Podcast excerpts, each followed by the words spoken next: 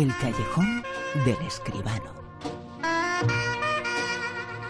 El cine ha tenido hoy su cita más importante del año, los premios Goya, los premios del cine español. Hace tan solo unos eh, minutos han entregado todos ellos y los más importantes, eh, por supuesto, vamos a comentarlos aquí, el callejón de José Manuel Escribano con él. José Manuel, muy buenas, ¿qué tal? Hola, buenas noches de nuevo, Bruno, ¿qué tal? Dos eh, películas ganadoras, una eh, la librería, la película, la dirección, pero que la película que más estatuillas ha recogido es eh, la película basada en hechos eh, reales sobre un gigante que existió hace ya muchos años en Euskadi, una película en euskera, Andía, ¿no? Efectivamente, Andía yo creo que ha sido la vencedora moral de, de la gala, ¿no? bueno, el premio es para la librería, ha ganado el al mejor guion adaptado, en este caso, a la mejor directora Isabel Coixet y a la mejor película, La Librería.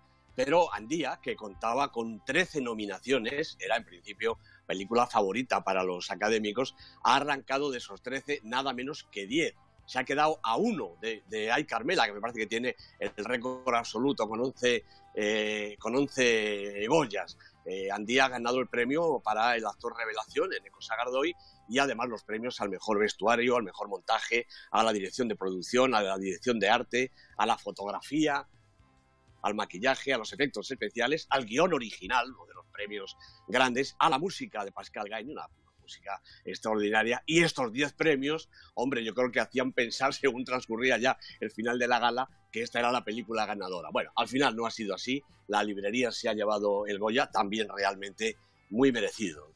El mejor eh, actor para los señores de la Academia ha sido Javier Gutiérrez, como estaba cantado, porque ha ganado. Y también sabíamos que Natalie Poza iba a ganar el premio a la mejor actriz por su fantástico protagonista de No sé decir adiós, otro de los premios que ya se repite, los ha ganado en todas las convocatorias. No ha habido grandes sorpresas, eh, quizá la más grande es eh, esa cantidad, 10 10 Goyas que ha ganado la película. Escuchamos su música un poquito, Andía. Ha sido la vencedora moral de estos eh, premios eh, Goya, aunque los premios importantes. La estatuilla a la mejor eh, película y a la mejor dirección se la ha llevado la librería.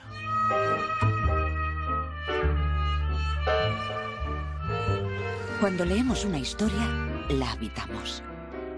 A ella más que nada en el mundo le encantaba el momento en el que terminas un libro y la historia sigue. Y las dos películas, eh, José Manuel, son fantásticas, pero es que lo son todas eh, las que estaban nominadas, ¿eh? Hombre, realmente sí. Yo creo que aquí han llegado, pues, eh, las mejores películas del cine. La verdad es que habría que decir que entre siete películas, sin contar el documental y la animación, se han llevado todo de esas eh, ciento y muchos que se han estrenado este año de películas españolas, entre esas siete se ha comprimido todo. Los diez premios de Andía, los tres de la librería, tres también para verano 1993, directora... Que, tenemos que mencionarlo porque ha ganado muchos premios importantes, ¿eh?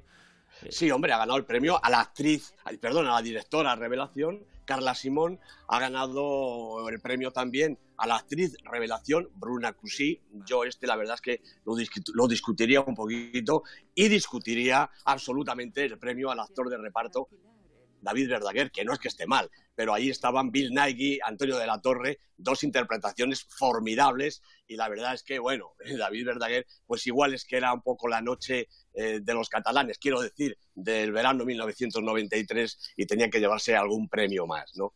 Mm, el autor, una de las grandes favoritas, yo creo, Bruno, que una de las grandes películas de la temporada, para mí, hasta hace un poquito, que es curioso, pero se va un poquito palpando cómo va la vida de las películas de cara a los premios. El autor se ha ido desinflando, mientras que la librería ha ido eh, ganando quilates, digamos. Bueno, el autor se ha tenido que conformar con dos, a la actriz de reparto, Adelfa Calvo, la actriz malagueña, realmente sensacional, y al actor protagonista, como decíamos antes, Javier Gutiérrez, que estaba más que cantado.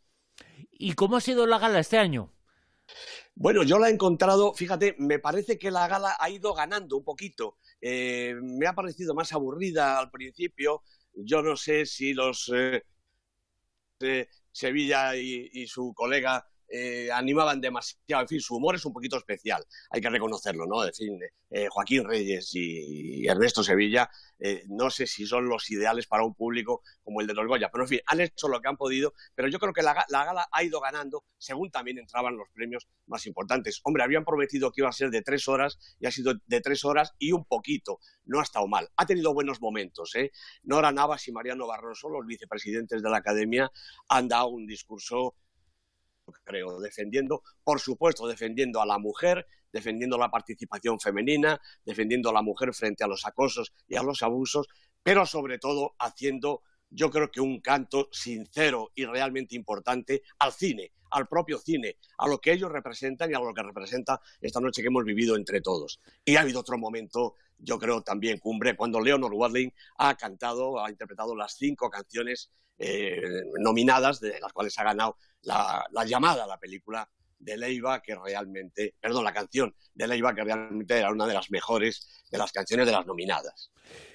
Se ha, celebrado una nueva gala de los eh, Goya, dos eh, películas se han llevado la medalla de oro, La Libería de Coixet, de Isabel Coixet, ha ganado los eh, dos eh, principales eh, premios, a mejor película y mejor en dirección, pero Andía, la película en euskera, la película vasca, ha ganado 10 Goyas. Y una medalla de bronce que brilla mucho, ese bronce es muy clarito, es casi oro, para verano 1993 y muchas otras eh, películas, eh, pero digamos que eh, si hay que resumir algo esta gala, son esas tres películas que son las importantes, aunque habrá mucho que decir en las próximas semanas y saber cuál es el recorrido de cada una de ellas que no se estrenaron ayer, porque a diferencia de los Oscars, conocemos algo sobre las películas, a veces cuando se entregan los Oscars se dice, bueno, pero esta película película existe, sí. Existe desde el viernes pasado, ¿no? Pero. pero... En, los Goya también hay, eh, también hay películas fantasmas, ¿eh? ¿eh? Javier Bardem y Penélope Cruz, otra de las alcaldadas de la, de la academia, estaban nominados los dos por Loving Pablo, una película que se estrena el 9 de marzo. La condición de competir en los Goya es que las películas, naturalmente, estén estrenadas en el año natural. ¿Por qué demonios colocan aquí esta película si no es vamos a no pecar de ingenuos, para que Bardem y Penélope le dieran brillo a la ceremonia. Realmente la Academia de Cine estas cosas no las debería hacer. Bueno, pero aquí nosotros eh, lo celebramos, eh, en los eh, Goya contamos lo que ha pasado y hay muchas cosas y muchas críticas y comentarios que se pueden hacer a la organización. desde luego que hay muchas cosas mejorables. La Academia de Cine Español siempre da una de cal y otra de arena, pues aunque a veces pues la de arena es muy pues grande ¿eh? y se, se, nota mucho, se deja notar demasiado. ¿eh? Yo creo que sí. De todas maneras, como dices, vamos a quedarnos con lo positivo, con la gran fiesta del cine español, con el triunfo de la librería y también, a continuación, de Andía. Y hoy comentamos aquí, en el Callejón, con José Manuel Esquivano, una película titulada El hilo invisible. Su llegada lo ha cambiado todo. Esta noche apenas te ha mirado, ¿no? Permíteme advertirte de algo. Mi hermano cree que está maldito y que el amor le rehuye. No me gusta la tela. Quizá algún día tu gusto cambie. Quizá me guste. Es el comentario, es eh, la crítica, el hilo invisible. ¿Qué te ha parecido, José Manuel? Bueno, pues diremos lo primero que la ha dirigido Paul Thomas Anderson, también producida por Anderson y Chelsea Barnard el guion también es de Paul Thomas Anderson, esta es una película de autor. Los protagonistas, Daniel Day-Lewis, Vicky Cripps, Leslie Manville. Bueno, la carrera de Paul Thomas Anderson consiste en una serie de obras maestras, más comerciales eh, algunas, más profundas la mayoría, entre las que están Boogie Nights, Magnolia, el mejor trabajo de Tom Cruise yo creo, Embriagado de Amor, con un insólito y magnífico Adam Sandler, Pozos de Ambición, The Master, con un maravilloso y crepuscular Philip Simon Hoffman, y Puro Vicio, además de documentales y múltiples trabajos en, vídeo.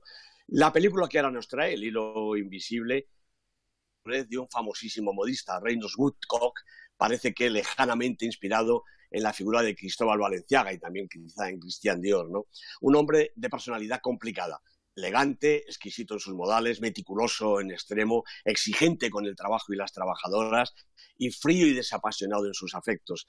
Vive con su hermana en una casa palacio que es a la vez vivienda, taller y pasarela. Un día, casi por sorpresa, Reynolds cae fascinado por Alma, una joven camarera, a la que rápidamente convierte en su compañera, su ideal y su musa. Alma se entrega enteramente a él, a sus manos de artista, a su delicadeza y a su rudeza, a servirle de maniquí, de enfermera, de confidente y por fin de esposa.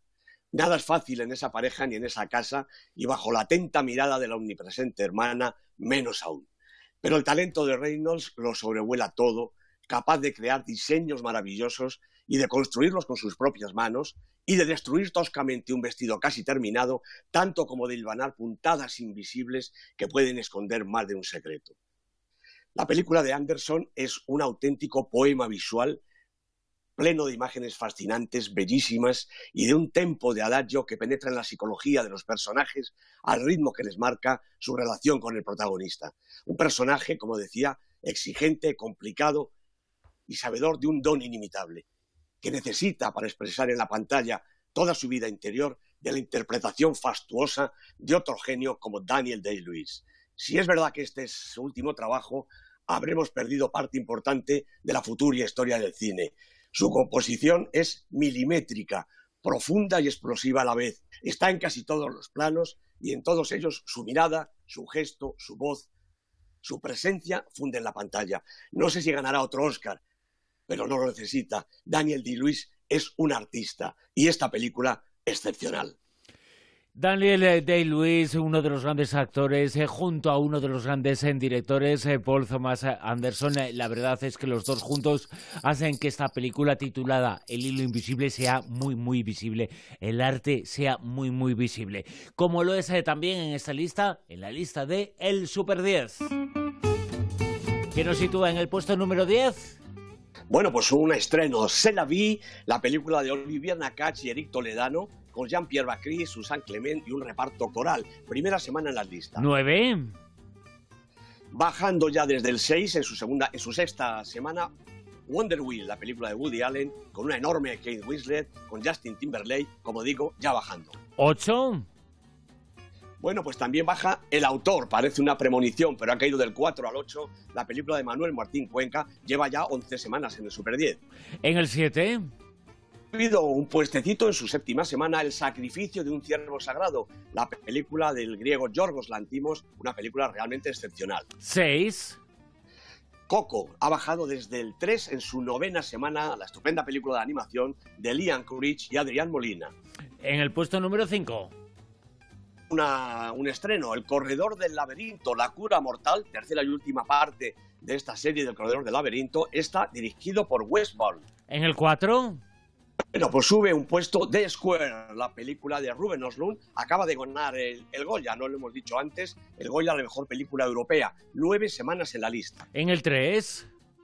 Película de la semana, primera película en el Super 10, Sin Amor, una película densa, tremenda, pero excepcional, del ruso Andrei Vincent. En el 2. Bueno, aquí sigue tres anuncios en las afueras de Martin McDonagh con Frances McDormand, Sam Rockwell, una de las favoritas para el Oscar, tres semanas en la lista. Y en lo más alto, puesto número uno. Pues solo lleva dos semanas, pero las dos arriba del todo, los archivos del Pentágono del maestro Steven Spielberg con la maravillosa Meryl Streep, con el genial Tom Hanks, una película excepcional, nuevamente una gran película en el Super 10. Y una gran sección, una vez más, El Callejón, con José Manuel Esquivano, noche de los eh, Goya y dentro de muy poquito los Oscar eh, vienen muchos eh, premios. Estamos en las semanas en las semanas en las que se levantan las estatuillas pero el cine el cine está los 365 días al año. Aquí también lo contamos con cada novedad con José Manuel Esquivano José Manuel muchas gracias. Un abrazo Bruno. Hasta luego